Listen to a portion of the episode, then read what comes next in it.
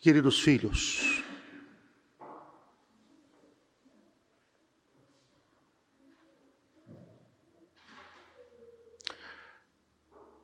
a sagrada lei de Deus é perfeita, é imutável, durará para sempre. Só que no céu ela é já consumada. Por isso que quando rezamos o Pai Nosso, rezamos solenemente, seja feita a vossa vontade. Assim na terra como é feita no céu. Deus soberano, Senhor, amado, adorado para sempre. Ora, como estamos no mundo e temos o pecado e temos as nossas misérias, a lei de Deus é o farol insubstituível que a Santa Igreja Católica Apostólica Romana guardou e protegeu, porque ela foi interpretada à perfeição por nosso Senhor Jesus Cristo, recebida por Moisés no Monte Sinai de forma revelada, foi interpretada com toda a autoridade, definitiva autoridade, por nosso Senhor, o Filho de Deus, que Ele é a própria lei, como Ele é a própria profecia. E nos deixou esta lei interpretada e cumprida até a morte e morte de cruz. E a igreja aguardou e testemunhou durante vinte séculos. A lei de Deus é sagrada e perfeita e não vai mudar nunca. E vejam nosso Senhor diz no Apocalipse: o que dela retirar um iota, a menor letra, será retirado do reino da vida. De tal maneira que nosso Senhor sabe, porque foi Ele que a fundou, foi Ele que fundou a Santa Igreja, Ele sabe a quem a confiou. Confiou quem? A lei de Deus, Sua sagrada lei. Portanto, nós estejamos seguros que a lei de Deus não vai mudar nunca. Ainda que, sob um ataque infernal pesado, as mentes se confundam e os corações se endureçam, as mentes se turvem e os corações se petrifiquem, e ainda que, se por desgraça e infelicidade, aqueles que deveriam conservar a, e proteger a sagrada lei de Deus e transmitir a sua correta interpretação num determinado momento falhassem. Ela não mudaria, continuaria a mesma. E são esses os tempos que nós temos que entender que nosso Senhor, vejam, ele diz aos, aos apóstolos: ide ensinar e não diz ir de consultar. Vão lá até o povo saber o que, que o povão quer. Existe isso no Evangelho, nunca existiu. Vão lá até o povo para saber o que eles pensam. Não, vão ensinar ao povo o que Deus revelou. Vão ensinar ao povo o caminho da salvação. Imaginem vocês se o cura de Ars, o grande São João Maria Vianney, quando chegou a Ars, passasse de casa em casa e fizesse uma reuniãozona e dissesse assim: Olha, eu quero saber como é que vocês querem a paróquia de Ars. Que tragédia ele teria feito. Que tragédia ele teria feito. Eu quero saber, vocês querem o quê? Querem a missa assim, a missa assado? Qual é a autoridade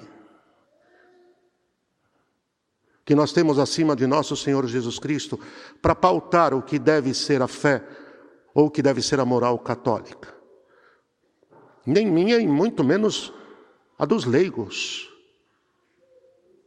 Porque enquanto nós temos a sagrada a sagrada tradição receptária e intérprete da revelação, unida num nexo ininterrupto desde os dias dos santos apóstolos, quem quebrar esse nexo é que está fora.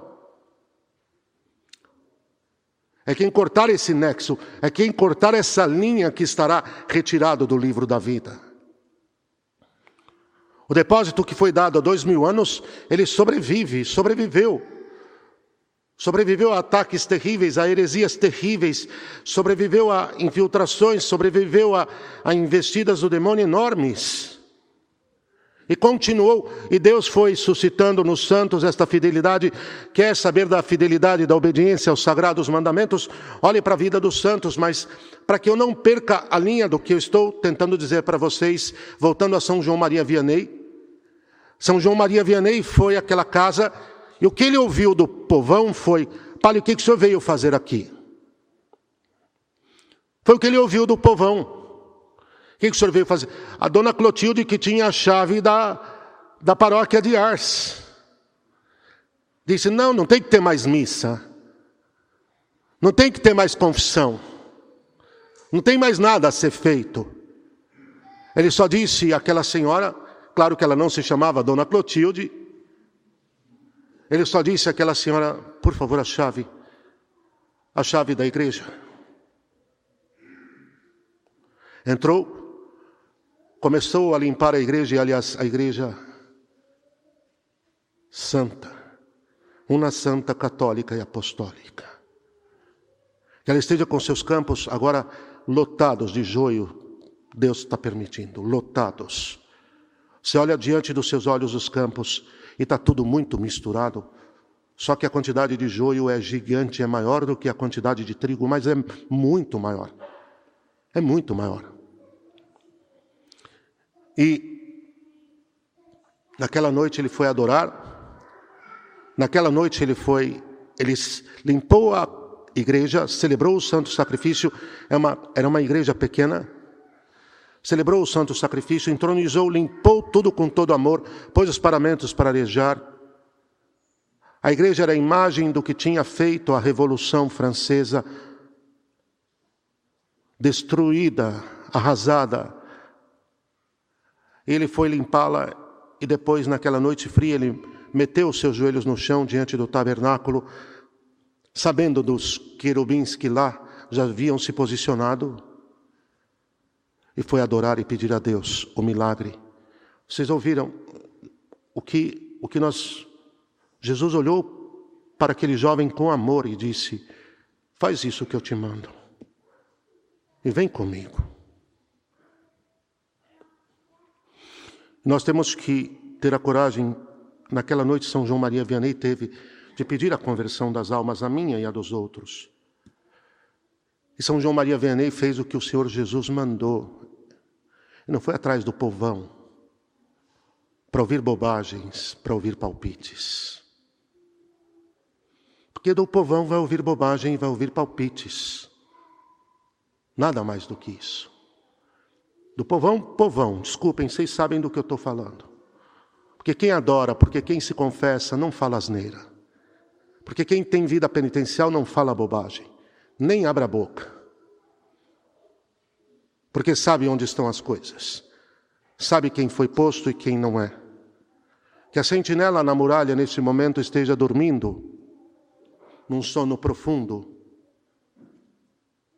As sentinelas na muralha estavam acordadas, prestando atenção em todo o movimento que cercava a cidade sagrada e deixando os batedores alertas. Mas um dia a sentinela dormiu na muralha. E a hora que a sentinela dormiu na muralha, a cidade sagrada começou a ser tomada de assalto. E a cidade sagrada foi tomada de assalto. E nós estamos com o inimigo dentro do nosso campo, dentro do nosso solo. Eles transpuseram os portões da cidade sagrada. Agora vai ser um trabalho enorme empurrá-los de volta. E nem cabe a nós. Nós somos só humildes cooperadores. Vai ser obra de Deus, mas de cada rosário a mais, de cada penitência a mais, de cada grupo a mais estudando a tradição da igreja, recordando os mandamentos. Pegar o que os pontífices disseram. O que, que disse Leão 13? Vamos ler Leão 13. O leão, de fato, que fez jus, aquele leão primeiro, que barrou Átila às portas de Roma com o cajado do eterno pastor nas mãos, disse: para as hordas satânicas que queriam tomar Roma de assalto: aqui você não passa. Ele não tinha uma armada, ele não tinha nada às suas costas, humana e temporalmente falando.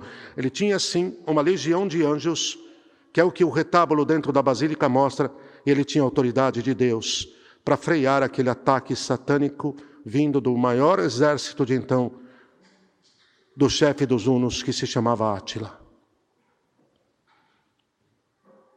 Os próximos dias vão revelar mais ainda a nossa disposição de coração, a nossa fidelidade, a nossa combatividade, a nosso, o nosso santo temor, o nosso desejo de nos mantermos na senda de Deus,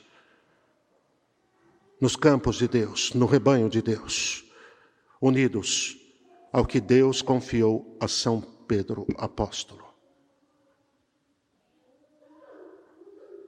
Louva a Deus por um São João Maria Vianney não ter escutado o povão,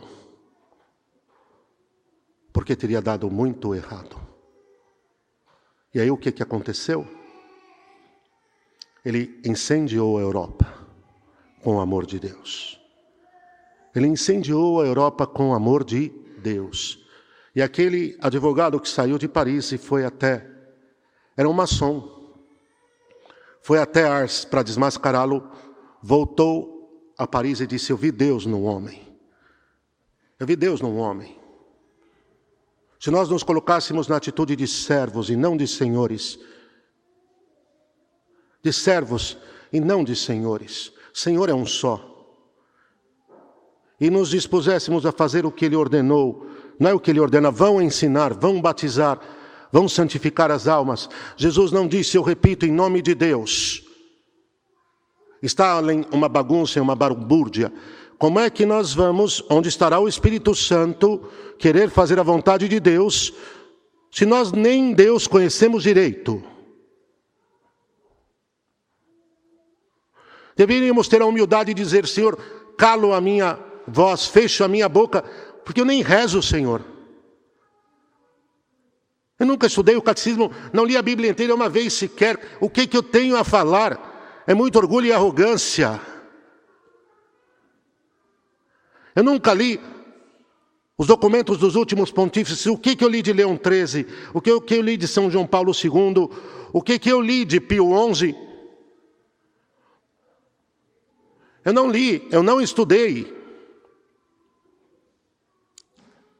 Eu não sei nada, eu sou católico fraco, porque se eu fosse um católico forte, aí então eu estaria decidido a não abrir minha boca. Porque eu sei a quem Deus confiou o depósito da fé. E se tiver dez, nove forem pela contramão e um forem pela verdade, esse um será o vencedor. É o que promete o Salmo. Dez mil cairão à tua direita e mil à tua esquerda, e nem um mal, nem um mal chegará perto de ti. Nenhum mal chegará perto de ti. De tal maneira que hoje nós estamos no limiar de um tempo novo de misericórdia e de, de resgate e de fidelidade. Nós estamos num tempo novo. Mas antes de se cumprir tudo, nós passaremos ainda por uma grande provação da nossa fé por uma grande provação da nossa fé. E então nós veremos o socorro de Deus. Os mandamentos não mudarão. O mandato do Senhor não mudará. A verdade sobre o dogma da fé não mudará. Cristo ontem, hoje, sempre o mesmo. E aí nós permaneceremos com eles. Sejamos em nome de Deus fiéis. Não ingênuos, nem desavisados, nem ignorantes, nem superficiais, nem palpiteiros. Sejamos só católicos apostólicos romanos. Louvado seja os santíssimos nomes de Jesus e de Maria.